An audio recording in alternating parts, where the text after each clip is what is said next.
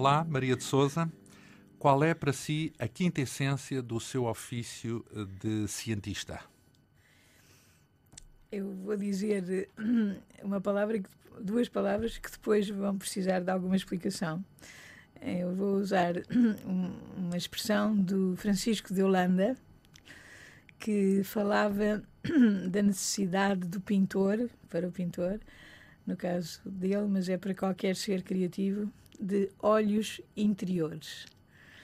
Então, mas isso é no domínio das artes. Não, e... não, não, não. A grande ciência é exatamente a mesma coisa. É olhar para dentro. É olhar para dentro e ver aquilo que eu chamo ver o não visto, que é ver aquilo que ninguém mais vê, quer dizer, com, todo, com tudo o que o rodeia, uh, de conhecimento e do conhecimento no seu tempo, etc., e começa a, a, imaginar uma coisa que não está lá, que ninguém mais vê. E depois vai. Na biologia, tem o privilégio de poder ir fazendo pequenas experiências. Ah, mas estamos só a falar da biologia, é só olhar para dentro no sentido biológico. Não, eu acho que. Não, é, não, não, não a é ciência nada biológico. Geral.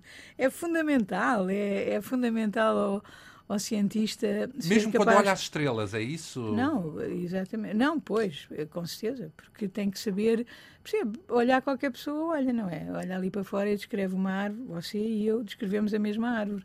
Mas eu depois, se sou cientista, uh, você naturalmente, estando interessado em música, encontra música sobre árvores, ou sobre a primavera, ou qualquer coisa, ou sobre o inverno, ou Schubert, ou qualquer coisa. E eu não, eu posso me perguntar, aquela árvore está ali, quem é que a pôs ali, uh, porque é que a pôs ali, como é que ela cresce, como é que se... E isso é interior e a minha pergunta é dentro de mim. No sentido da indagação, então. Exatamente. É, é, é uma indagação, uma é. curiosidade, no fundo, Não, não, calhar, não, não, é, é muito mais que curiosidade. É muito mais que curiosidade. É o desejo de saber? É o perguntar.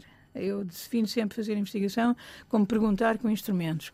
Portanto, não é, não é, não é curiosidade, tem toda a gente. Uh, mais ou menos, pode ter curiosidade quem é aquela senhora que vai ali com aquela mala. Então, ou... e perguntar? Não pode perguntar toda a gente também? Uh, assim não, com, para dentro não. para fora podem, mas para dentro.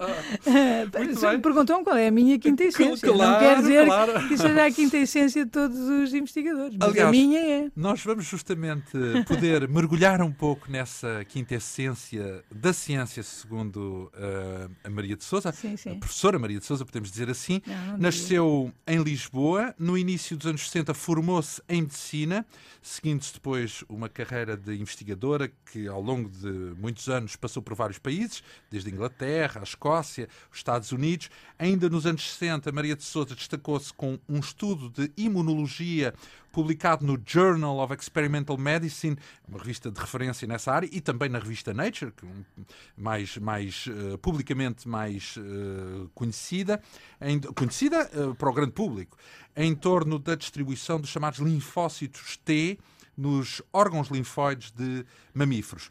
Posteriormente, conduziu estudos relacionados com o sistema imunológico de pacientes com uma doença genética de sobrecarga de ferro, chamada hemocromatose hereditária, e foi precisamente com esta área de investigação que veio em 1985 para o Porto, é onde nos encontramos neste instante. Eh, aqui trabalhou com alguns dos mais relevantes cientistas nacionais. A equipa que Maria de Souza lidera está implantada no meio científico como uma referência no estudo eh, desta doença, da hemocromatose hereditária, bastante frequente em Portugal. Maria de Souza tem dado também um enorme contributo na vertente académica, sobretudo no ensino pós-graduado. Em 96, encabeçou a fusão de três mestrados criando o Programa Graduado em Biologia Básica e Aplicada, uh, o primeiro, de resto, a, ser criado em Portugal e já identificado além fronteiras como um programa de grande qualidade. Aliás, antes disso, em 95, justamente foi-lhe atribuído o Grande Prémio Bial de Medicina, um dos mais importantes uh, da medicina que uh, podemos conhecer em Portugal. Antes de mais, quando pensou em medicina, não pensou em, em ir tratar as pessoas doentes? Pensei, pensei, naturalmente. E então, e então uh, uh, a experiência de uma vida é bastante interessante, porque nesse período, não é? A verdade é que nós tínhamos muito pouco para oferecer às pessoas em termos de tratamento. Portanto, era manifesto que que havia uma grande. Quer dizer, qualquer pessoa ficaria muito insatisfeita com o que tinha para oferecer às pessoas em termos de tratamento. Nós tínhamos os antibióticos, não é? E, e, portanto, a pessoa uh, que. Começava... Da falta de relacionamento? Era isso? Não, não, não, não, não pelo contrário. A pessoa relacionava-se, mas não tinha nada para oferecer verdadeiramente para tratar. Portanto, era simpática, dava antibióticos, dava corticoides, dava assim umas coisas, esteroides, mas, mas não.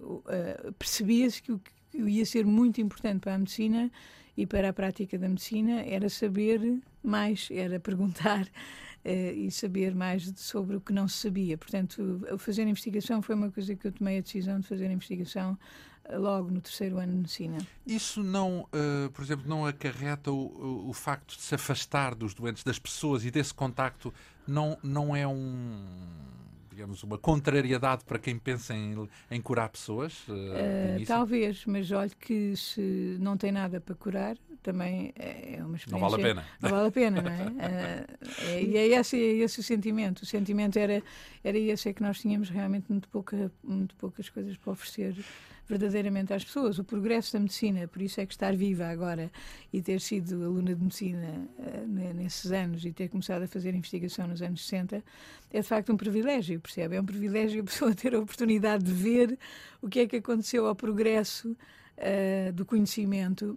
e que tem sido por pessoas. Foi um grande salto em frente nestes anos, é isso? Portanto, enorme salto, mas enorme salto, mas enorme salto em todas as áreas. Sobretudo. Digamos que se fosse hoje, uh, estivesse hoje a frequentar a medicina, se calhar já tinha condições para ser médica. Talvez, nesse quem prisma, sabe.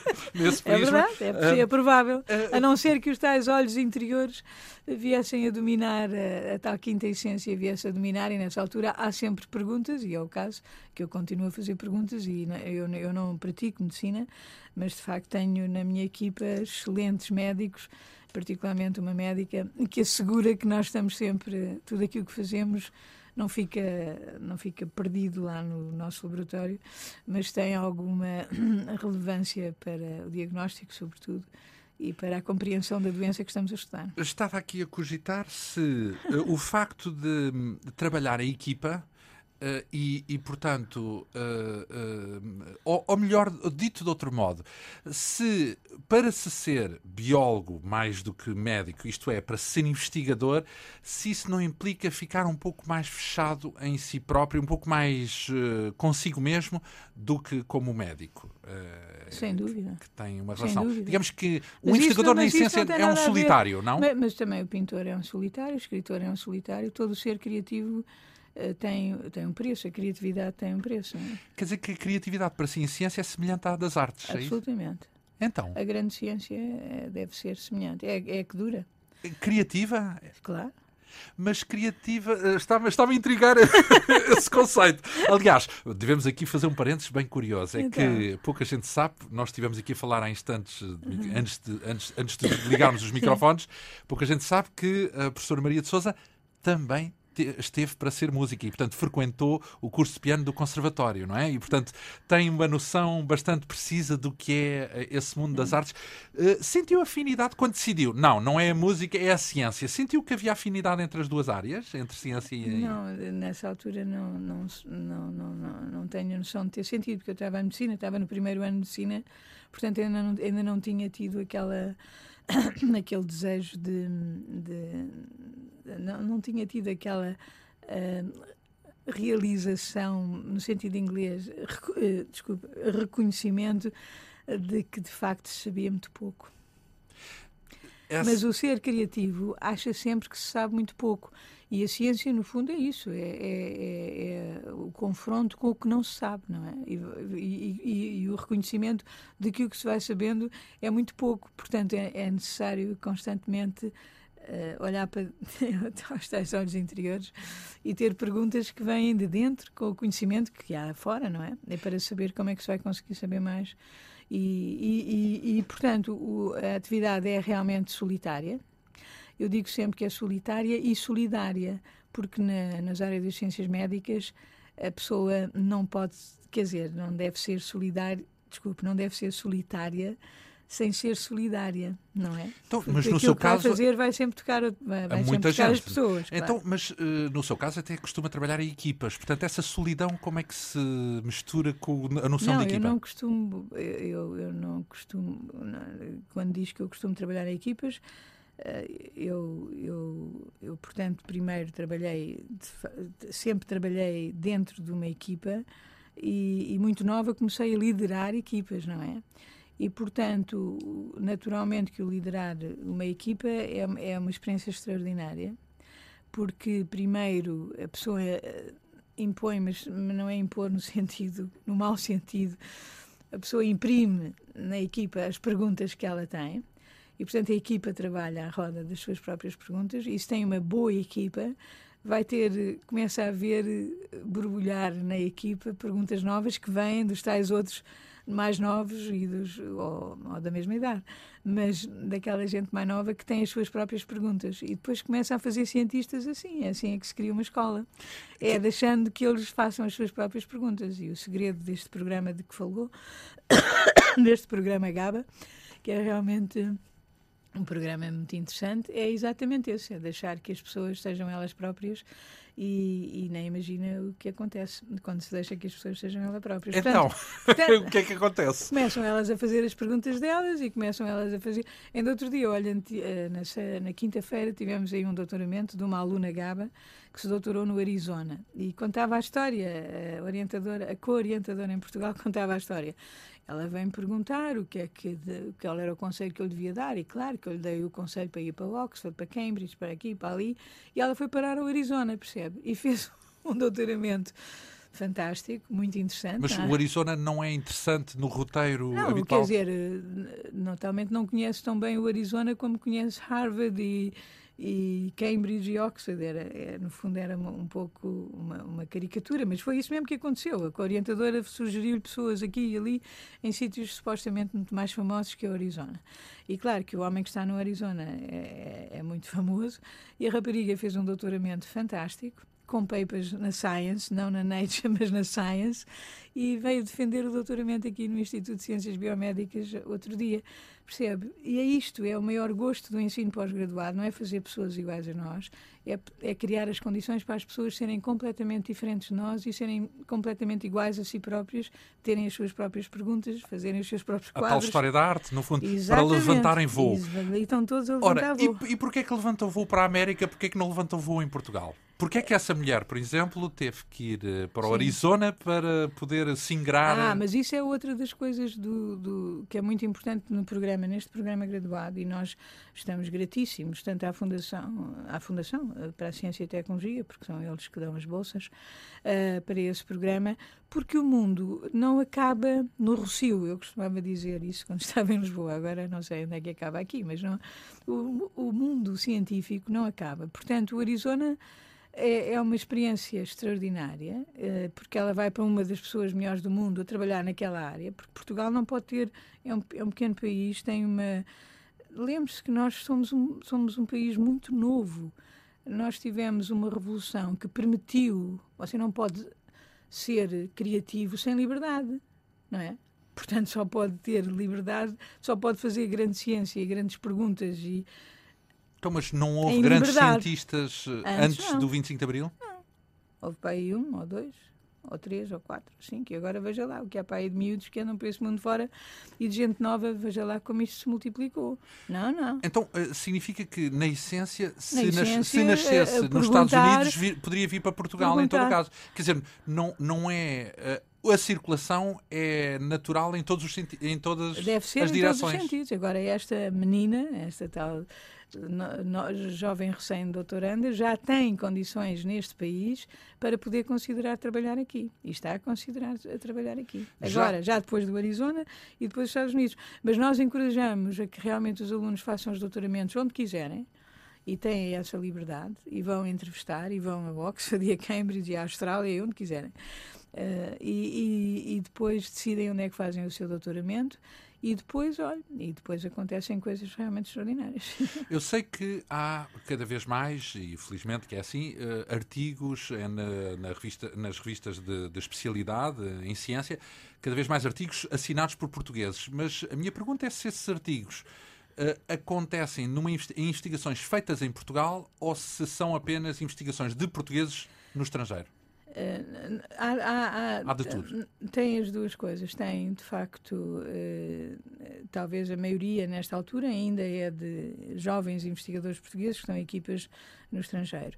Mas tem já uh, artigos de muita qualidade de investigadores que estão em Portugal, de jovens investigadores que estão em Portugal e que estão a publicar daqui. Não são, ainda não somos muitos, ainda não, não somos um grande peso uh, por esse mundo fora, mas, mas há esperança.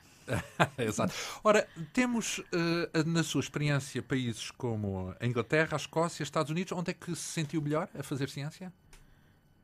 Desses três países? E de Portugal, incluídos já agora? Sim. Olha, eu senti-me muito bem em Inglaterra. É? Eu estive em Londres como fellow, de, como a bolseira da Fundação Gulbenkian, portanto, logo a seguir a, ter, a ter-me formado em Medicina. E, portanto, essa é a primeira experiência, a minha primeira experiência de uma democracia, não é? Ah, é... sentiu-se bem pelo não, não, regime não, geral, não só, pelo país. Não só. E porque eu ia de uma, de uma atmosfera académica em que as pessoas sabiam, sabe?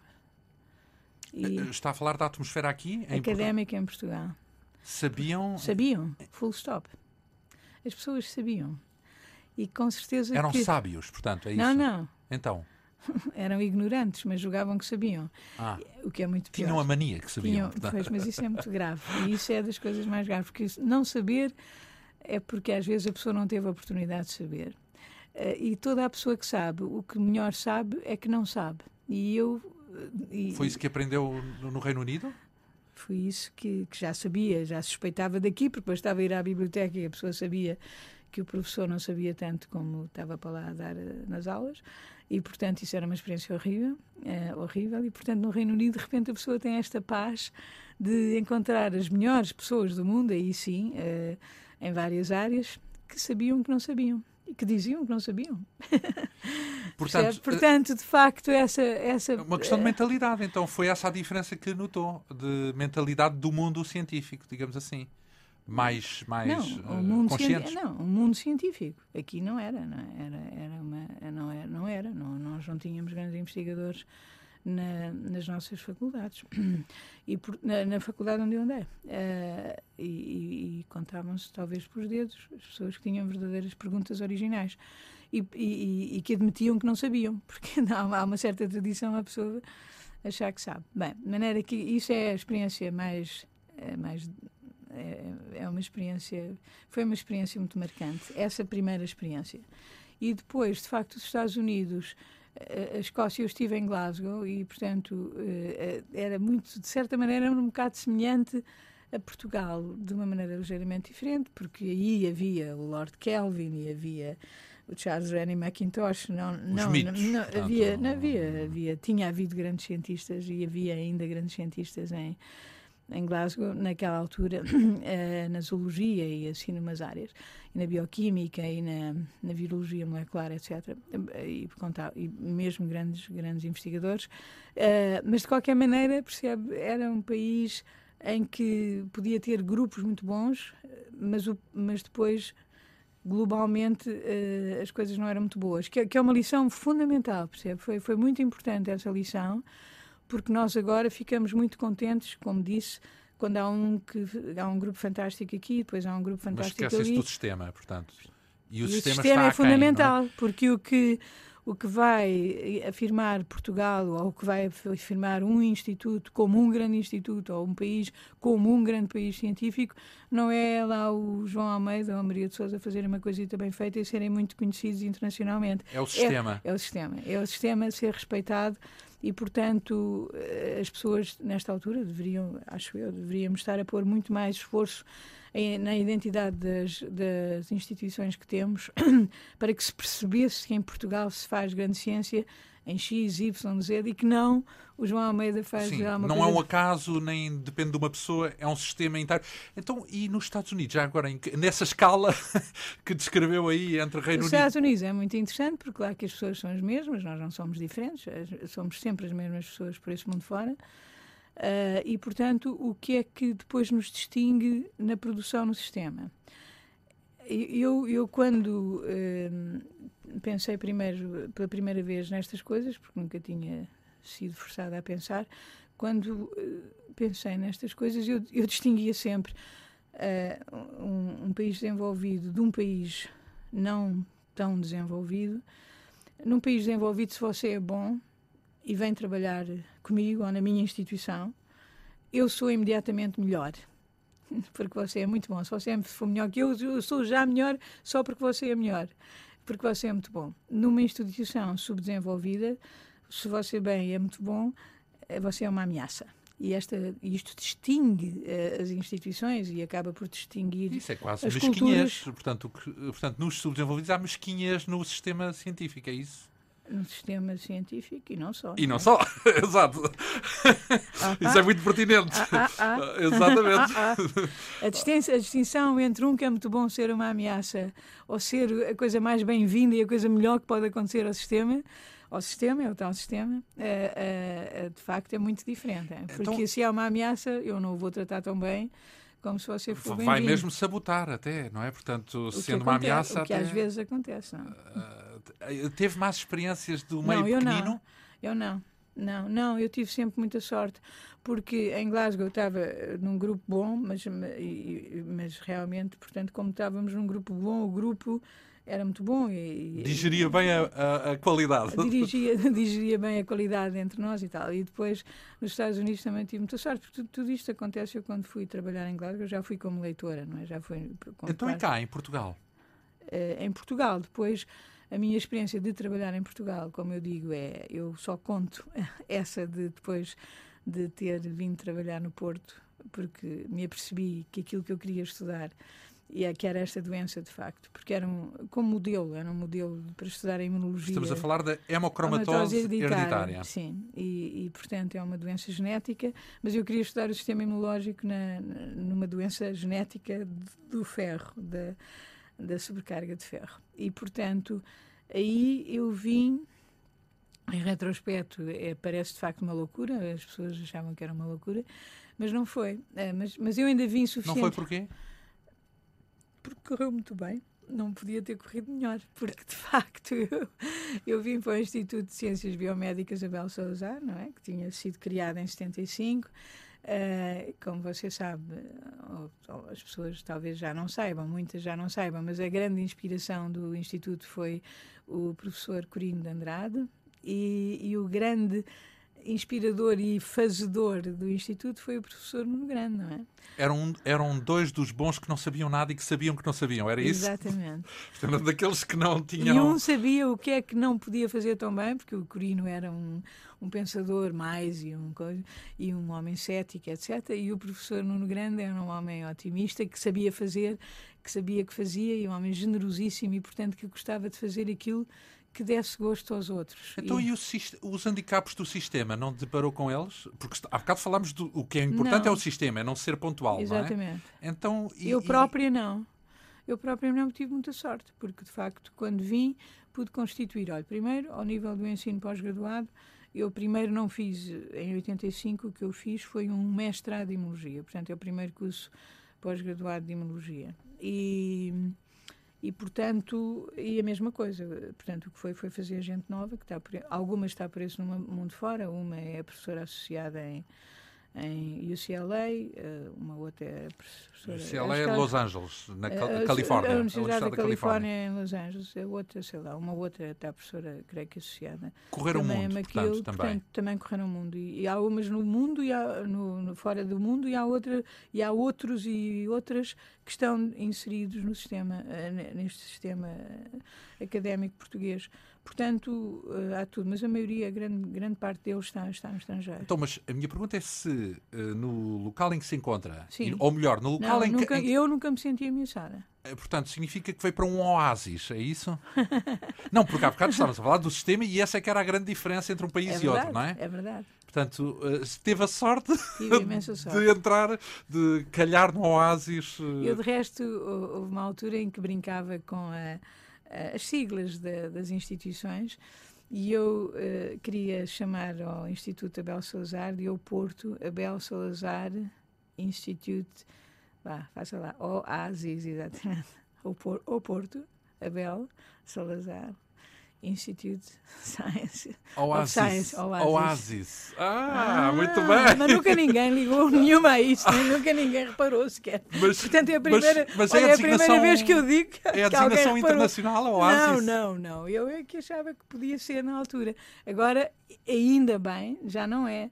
Eh, porque agora, de facto, eh, o que aconteceu depois em Portugal nestes últimos 20 anos é de facto notável e claro que já não é só o único instituto ou a única faculdade de medicina. Digamos que o sistema está a melhorar, aquilo sem que falavas. Dúvida, mas sem dúvida. Eh, melhorou por haver, ou melhor, qual é a parte uh, da melhoria que se possa atribuir ao facto de existir um Ministério da Ciência? Isso é importante? Não. Uh, agora é, mas, mas, mas é sempre a mesma coisa também. Quando as pessoas falam de Harvard agora, esquecem-se que Harvard, não, quando Harvard tinha 30 anos, era, não era o que é agora, não é? Portanto, nós temos que comparar é como é que as coisas foram no princípio. E, portanto, uh, uh, aquilo que é, que é muito importante são as pessoas. Uh, e, de facto, a pessoa e, e, as pessoas que constituíram aquilo que precedeu uh, a Fundação para a Ciência e Tecnologia, que era uma coisa chamada a Junta Nacional de Investigação Científica e Tecnológica, parece que era a GNICT, e, e portanto, o, há um homem que eu acho que foi que teve um papel absolutamente decisivo uh, porque é, é, é, é, nesse período em que esse homem é presidente da, da fundação da junta que se introduz a avaliação externa. Quem é esse homem? o presidente ministro da Ciência e Tecnologia. Mariano Gago, claro. portanto. Ah, então é, é bom porque coincide na mesma pessoa que tinha uma visão para a ciência, é isso? Portanto, não é a questão do cargo, é a questão do homem, da, do, do, da pessoa que foi escolhida, Ou da mulher, que foi adequada. Uh... Ou da mulher, exatamente. É, é, é, a pessoa. E é a pessoa no, nos cargos certos, nas horas certas. Então, e... até podia nem ser ministro da ciência e era na mesma fundamental. Uh, não sei, depois as coisas aumentam, não é? E, portanto, é necessário, de facto, que haja um ministério. Uh, porque, porque a dimensão. Mariana começa... Gago também sabe que não sabe nada, então. Mariana Gago, uma das coisas que, que torna torna o Mariano Gaga atraente a cientistas é que ele sabe que não sabe exatamente. Vamos sempre voltar ao, ao mesmo conceito. É. Ora, hum, está contente com. Como é de dizer? Com o uh, conceito que o senso comum tem da ciência? O senso comum português? Sim. Se existe, não é? Existe um conceito de ciência no senso comum. Uh, estou eu a presumir. Ou, ou, melhor, vamos antes uh, afunilar um pouco mais a questão para ser mais prático. Uh, a forma como a ciência é tratada nos meios de comunicação, por exemplo, uhum. agrada-lhe? Nos meios de comunicação generalistas. Sim, sim. Na imprensa, sim. na, na televisão, que, na rádio. Eu penso que agora já é muito, muito razoável. Quer dizer que melhorou também, também nessa... Também melhorou consideravelmente. Porque eu penso que uh, a ciência a ciência nem sequer entrava uh, como elemento da cultura e isso também se deve atribuir àquele período em que o Presidente da República, creio que era o, creio não, tenho a certeza, era o Dr. Mário Soares e ele já na altura, portanto nesses anos 80, agora estamos nos anos 80, uh, eh, organizou com, com o professor Fernando Gil e com o professor Mariano Gago uh, sei lá, uma grande conferência que era a ciência como cultura, Portanto, a ciência começa a entrar como um componente da cultura nos anos 80, que é, que é quando eu tenho a sorte de vir trabalhar em Portugal. E, e eu, de certa maneira, contribuo depois para isso também. Mas uh, o, o melhoramento é extraordinário, não é? Eu acho que, é muito, eu acho que temos que reconhecer, sabe que nós estamos sempre muito insatisfeitos. E, portanto, não me pergunte se eu estou satisfeita, porque não posso estar. Mas isso esteve em algum sítio no mundo satisfeita? Se calhar também na Escócia não estava? Ou, ou, ou, era muito diferente nessa matéria? Na Escócia era tudo muito sossegado. não, não. No Reino Unido foi, aliás, não, não, o, o sítio que Escócia, considerou como referência. era muito sossegado. Era tudo Sim. muito sossegado. E, portanto, não, o que, o que eu lhe quero dizer é que, de facto, a pessoa tem que reconhecer que o melhoramento no país, no que respeita a, não só à, à ciência em geral, às pessoas perceberem que há cientistas, em geral, o tal senso comum, pelo menos sabem que há cientistas. O reconhecimento, é? O reconhecimento que há cientistas e, e que fazem coisas e que. É? Ora, eu acho que isso. Uh, falou, então, porque é que eu estou aqui? Quer dizer, eu sou uma cientista, não é? Uh, não podia ser sempre um daqueles casos que. Esquisito. Um dos tais casos únicos, não é? Que é que, não, e não, não, do sistema, não, e não um produto do sistema. Não, e se na, calhar... minha, na minha geração, de facto, não é, somos para aí três ou quatro, de facto. Então uh, ainda não é sistema. Não, é? No, na minha geração, na sua, mas aí é que depois faz diferença eu termos formado nos anos 60 e tal. Agora, na geração de, de, das 20, pessoas a seguir anos, a mim, mais, me, menos 20 anos, menos quer dizer, já não são três ou quatro, quer dizer, já são muitos. E, portanto, já é o sistema. Que eu digo três ou quatro, sei lá, eu estive nos Estados Unidos, o professor José Cunha Vaz, que é o homem que responsável pelo desenvolvimento da oftalmologia em Coimbra, esteve em Chicago e era diretor de uma... O António Coutinho está, já é mais novo, mas estava, estava, em, estava na Suécia também. Contam-se pelos dedos, percebes? O Lopes da Silva estava na Holanda, o Monjardim estava em Londres. Percebe? Há para aí cinco... Eu estou a falar só das ciências médicas, porque é uhum. aquilo que eu conheço bem. Eu não uhum. estou a falar da física e da matemática, que não sei. Uhum. Mas uh, na minha geração contavam-se quatro ou cinco, é? percebe? Agora não, agora você está num grupo e são para aí 20. Ou... O que é ótimo, não é? Ah, é Já começa bom. a fazer massa crítica, Exatamente. começa a ter massa crítica. Ora, um, eh, há pouco eh, conotou ciência e cultura. Uh, vamos aqui abrir uma janela, vamos. evocando a sua outra faceta que ficou pelo caminho, como pianista, porque ao fim e ao cabo ainda, ainda toca. Tem piano lá em casa? Uh, tenho piano na casa, eh, numa casa. Tenho. E de quanto em quanto tempo, vamos lá saber, de quanto em quanto tempo é que vai lá, é que abre o teclado e, e exercita os dedos? Quando posso. Isso é quê? Isso é uma vez por ano ou é mais do que isso? É muito mais do que isso. É, mas é isso. Eu não sei como é que as ah, pessoas então é mais podem, importante, não como é? é que as pessoas podem viver sem música mesmo. Quer dizer não que não é. é uma coisa esquecida de modo nenhum. Não, não. não. Então, uh, por exemplo, uma das uh, sugestões que nos deixou, aliás, não é a primeira vez que vem aqui à Antena 2 e que fala de Bach. Sim. É, um germinal na sua educação é germinal, musical? É. Não, é curioso, na, na, educação musical foi, foi Mozart, uh, na educação musical, nas coisas que eu tocava, etc. Chegou a que ano nesse curso? Uh... Não, depois fui ao curso superior, acho que tinha para aí três anos, é? Acho que fui até ao segundo. Foi quando aquilo começou-se a atrapalhar, foi de facto já para o fim, porque, uh, portanto, eu fui para ali fora, ainda fui para ali fora um bocadito, mas de qualquer maneira, não, Barre é, é, é Londres. Eu, Londres é que, é que realmente. Plantou a sementinha começa, do bar. Começa a marcar bar com a. Como é que é? Oferta musical em português é oferta musical. É, oferenda musical. Oferenda portanto. musical, na é verdade. Começámos... Eu escrevi esse artigo que está a dizer ao som da oferenda musical.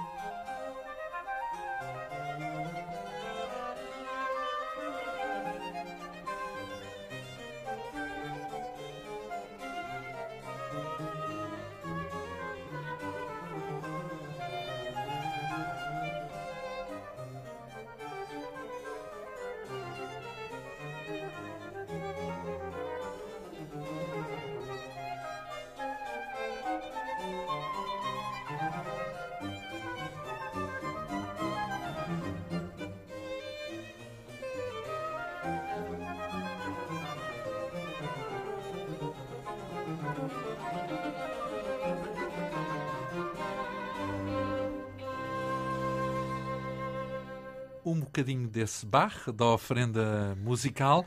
Eu, por acaso, até estava à espera que acabasse por evocar algo que tivesse a ver com o teclado, não é? Sim, Já sim. que foi essa a sua porta de entrada na música. Sim. Um, como é que foi parar, antes de mais, a, a, à música? Como é que começou a tocar piano? Tinha alguém de, alguém de família que- na música?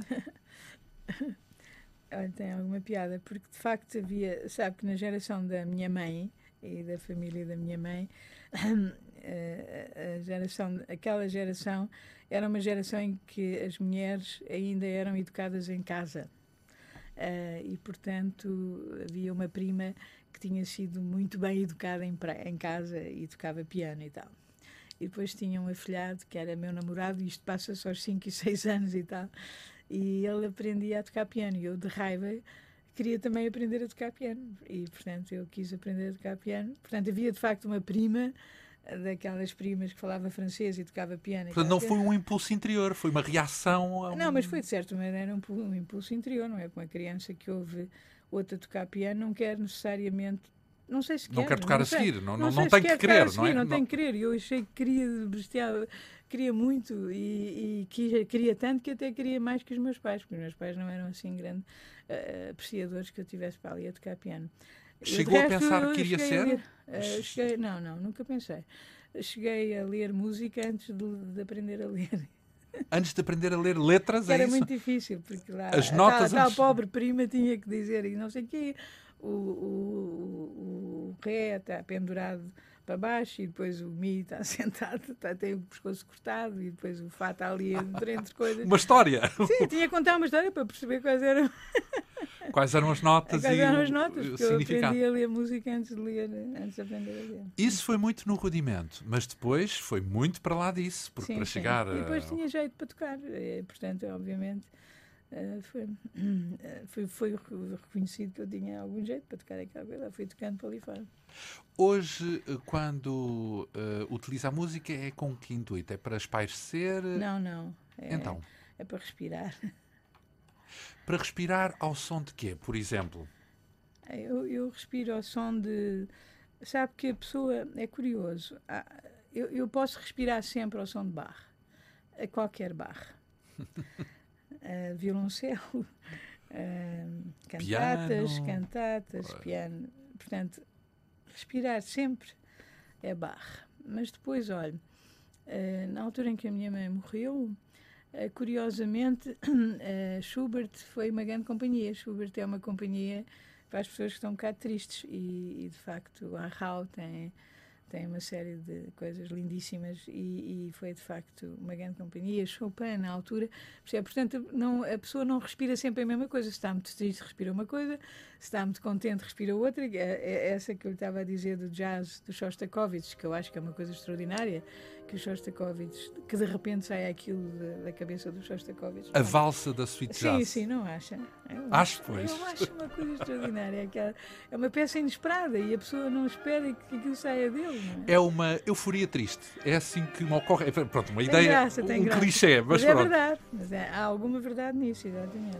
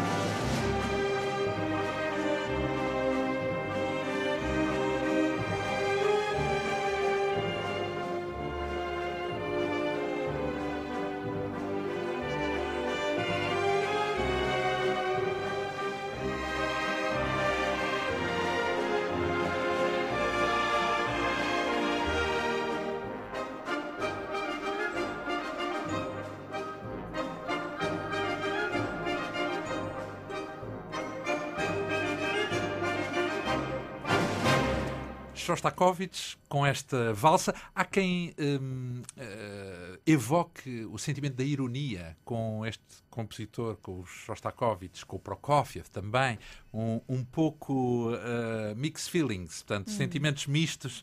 Uh, talvez daí aquela ideia da, da, da, da euforia triste. Sim. Ora, um, chegou um, a tocar em público? Não. Cheguei, porque, não, porque aquele senhor professor, não era? Eu depois.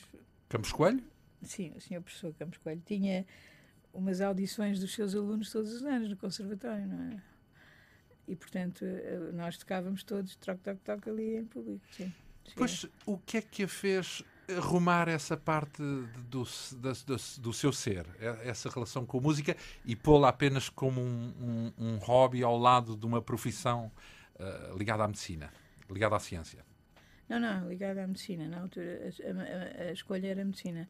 Não, porque de facto uh, sabe que as pessoas passam também por várias, uh, várias, várias etapas dentro delas próprias e, e, portanto, olha, tanto eu também estive muito interessada na matemática e, portanto, tanto a matemática como a música eram coisas que me davam imenso prazer pessoal. E eu e havia uma grande necessidade. Racional ou emocional? Não, não mesmo, mesmo emocional. e, e, a matemática mais, mais racional, mas a música seguramente emocional. E, e percebe, e, portanto, e depois há, há, ali uma fase em que as pessoas novas acham que têm a eh, obrigação de, de exercer a sua atividade social e que, e que isso deve dominar os grandes interesses pessoais ou os grandes as coisas que os viram para dentro. Os desígnios. Os desígnios, não é? Uhum. E, portanto, a medicina era uma coisa... A, a tal medicina de que falou, de, de ver as pessoas, outros. de ajudar os outros e de, etc. Era, e depois a realização de que a pessoa pode ajudar, que não, no fundo não pode ajudar outros não sabendo, não é? Que precisa de saber muito mais para poder verdadeiramente ajudar os outros. E, portanto, a investigação aparece como uma forma, é a tal coisa da solitária e solidária da atividade solitária e solidária. Nessa sua caminhada em busca uh, desse, desse suprema, dessa suprema conclusão de que não sabe nada. Não, é, ótimo, é, é, muito complicado, exato. É Aliás, é muito, é muito, é muito socrático, não é? Sim, Todos aprendemos na escola que eu é só sei que nada sei, não é? Exatamente. Portanto, uh, nessa, nessa caminhada encontrou a hemocromatose. Sim. Quero favor de fazer um favor de explicar o que é. eu explico já. Como sabe, porque toda a gente sabe que o sistema imunológico é um sistema suposto uh, ser para nos defender contra as, uh, os ataques dos, das bactérias e dos patogénios, e da, não é? Portanto, é um sistema de defesa quase que militar. Uh, eu achei que a tal pergunta achei que isso era insuficiente e que era muito mais interessante pensar que o sistema, além de fazer isso, não estou a negar que faça isso e faz isso e muito bem, um, além de fazer isso, é obviamente que é um sistema como outro outros sistemas, como qual, qual, um outro qualquer sistema, e que, portanto, mas tem a função também de nos proteger dentro de nós próprios. E, e a circulação do sangue que é uma coisa que ninguém duvida que é muito importante, sem a qual nós morremos. A circulação do sangue é uma escolha de, na evolução, escolha entre aspas, muito interessante porque está cheia de perigos, percebe? Que o ferro pode ser tóxico, porque a hemoglobina pode ser tóxica, porque o oxigênio pode ser tóxico. Portanto, parecia. Ao mesmo tempo espalha, fazer... não é? Faz viver, mas também espalha as maldades todas. Pode espalhar uma grande maldade. Uhum. E, portanto, faria, faz o meu maior sentido para mim que haja um sistema, que o sistema imunológico tenha a função de nos proteger dessa potencial toxicidade do sistema da circulação das células vermelhas e que haja uma circulação de células brancas, as tais que vão para os sítios, eh, como mencionou aí, as tais células T que vão para uns certos sítios, e, e que, portanto, os dois sistemas estejam muito ligados. Portanto, eu fiquei com grande interesse em estudar o sistema imunológico em, em doenças em que havia acumulação de ferro e aquela a que eu tinha acesso em Nova Iorque era a acumulação de ferro devido à transfusão de sangue, um, que é a talassémia, e que é complicada porque os doentes têm infecções e têm que tirar o baço e têm isto e têm aquilo. Há muitos doentes uh, com essa doença em Portugal? Uh, com talassémia não há tantos, porque uh, no norte não há tantos, são mais para o sul. Mas na, com, com a hemocromatose há, há no norte de Portugal. Não há tantos como se pensava, como se esperava, o que é também interessante e que é parte das nossas perguntas agora, que já não são tão minhas, são mais das pessoas que trabalham comigo. É tal, o tal prazer da multiplicação das perguntas pelas pessoas mais novas que as fazem. A tal da disseminação da doença, é isso? De, de, não é, a disseminação é que... da pergunta. Ah, muito bem. não, Ora... a disseminação da doença é genética, portanto, a pessoa tem o prazer, e não sou eu que tenho esse prazer, agora é médica no meu grupo, uma senhora que se chama a doutora Graça Porto, e a doutora Graça Porto é que vê os doentes, e, e uma outra colega mais nova, e, portanto, se tem numa família uma pessoa doente, porque a doença é genética, porque entretanto o gene foi descoberto, etc. Não, não, não quero estar aqui a amassar ninguém, mas de qualquer forma, se tiver uma doença, um doente, pode estudar a família e saber quem é que vai ser doente e tratar antes da pessoa vir a ser doente. Prever, é isso? Prever a doença? Pode-se... Completamente, só pelo, marca, pelo marcador genético. Ora, uh, isso, isso é de facto uma verdadeira. Ah, e tem evolução, anomalias do sistema imunológico, era aquilo que eu queria, em que eu estava. Porque são essas anomalias que uh, estuda, no fundo, são, são. Foi o que nós começámos por estudar, agora estamos a estudar muitas outras coisas, porque são as tais. As perguntas. São as tais perguntas que aparecem nas cabecinhas dos outros que estão quando está, a trabalhar connosco. Quando está a lidar com a essência da vida microscopicamente, Sim. isso não lhe levanta aquelas questões não digo religiosas, mas uh, quando se está a, a trabalhar no fundamento, no básico, se calhar quem trabalha no DNA ainda, ainda vai mais longe nessa, hum. nessa dúvida. Uh, antes de mais, é, é, e peço desculpa se isto for muito pessoal, demasiado pessoal, mas é crente uh, em Deus? Sabe que essa pergunta, eu não, eu não percebo porque é que as pessoas têm sempre que fazer essa pergunta. E eu uh, respondo sempre da mesma maneira. Eu acho que a existência de Deus é inegável, porque, e não é pelas razões que, que, o, que o crente puro lhe diz, mas é manifestamente se vê o que está a acontecer eh, no Iraque, se vê o que está a acontecer eh, entre Israel e os palestinianos, se vê o que está a acontecer entre os muçulmanos e olha o que está a acontecer agora no Kosovo não pode negar a existência de Deus, quer dizer, a existência deste Deus em que as pessoas parecem acreditar tanto que são capazes de matar em nome dele, que eu acho uma coisa extraordinária, mas que é um facto, quer dizer, portanto é inegável. Eu acho que a pessoa mas não isso pode. É, existe para os outros, mas não, eu está bem, mas portanto a pessoa não pode interior, negar. Não é? A pessoa não pode negar que esse existe, porque esse está em toda a parte. Então, que nós e para si, falar. no seu interior, digamos no meu assim? interior não é bem assim. Uh, não é bem assim, porque uh, aquilo que qualquer pessoa, acho que bastante sensível, o que a pessoa sabe, é que, obviamente, uh, há coisas que nos transcendem e, e, esse sentimento do transcendente é outra coisa, quer dizer, é, é mais einsteiniano, não é? e, portanto, é, é mais spinoziano. Mas, portanto, se eu lhe disser é crente, eu diga, pois sou crente. Não, não, posso, não, não sou capaz de dizer isso, porque depois isso é seguramente muito é interpretado de uma forma que não é a verdadeira. A verdadeira é a pessoa, a, a pessoa realmente sentir que, que não, não, não, não sabe tudo. Pois toda a pessoa que sabe que não sabe é mais um agnóstico. Isso quase que quando falamos de religião e dessa questão do sabe que não sabe, é, é mais um agnóstico. Estamos a falar quase de um agnóstico. Um, ora, um, nas últimas, eh, a nossa conversa apenas começava aqui. Podíamos fazer mais três programas agora sobre imensos assuntos que são da ciência e que interpelam o cidadão comum. Aliás, em princípio, todos os assuntos de ciência deveriam interpelar o, o ser humano, não é? Mas há uns que interpelam mais, se calhar têm mais condições para ser mais entendíveis pelo, pelo senso comum. Uh, alguns são aí bem recentes. Uh, podia falar das alterações climatéricas, por exemplo, que é um ah. caso bem científico, mas para estarmos um pouco mais próximos da sua área cotidiana, um, a questão da manipulação genética e da possibilidade de clonar um ser humano, que presumo que já era possível, já seria possível neste momento, essa, um, esse tipo de questões éticas uh, interferem no, na, na, sua maneira de ver a ciência? Não. Significa que não há limite para si na pesquisa de, de, de, científica? eu acho que é muito difícil a pessoa parar. Uh, e, e, e, isso é o que se vê, não é? É que de facto uh, a pessoa a parar tem que parar antes de começar, tem que parar na escolha. Eu não estou a trabalhar em na bomba atómica, por exemplo, em, em formas novas de, de, criar, eh, de rebentar com o mundo, não é? E, isso é uma escolha, não é? Eu estou a trabalhar, eu fui motivada, eu pessoalmente, só lhe posso responder por mim.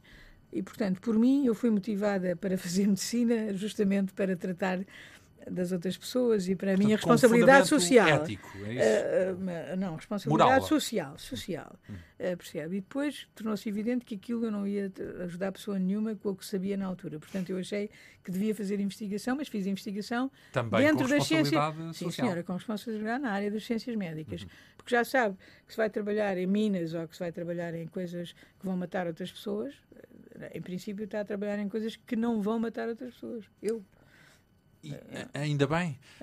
Pois, ainda bem, nem pode imaginar a alegria, mas a coincidência, olha, está a tal coisa do, transcende, do que nos transcende. Mas isso é a minha sorte, isso foi sorte.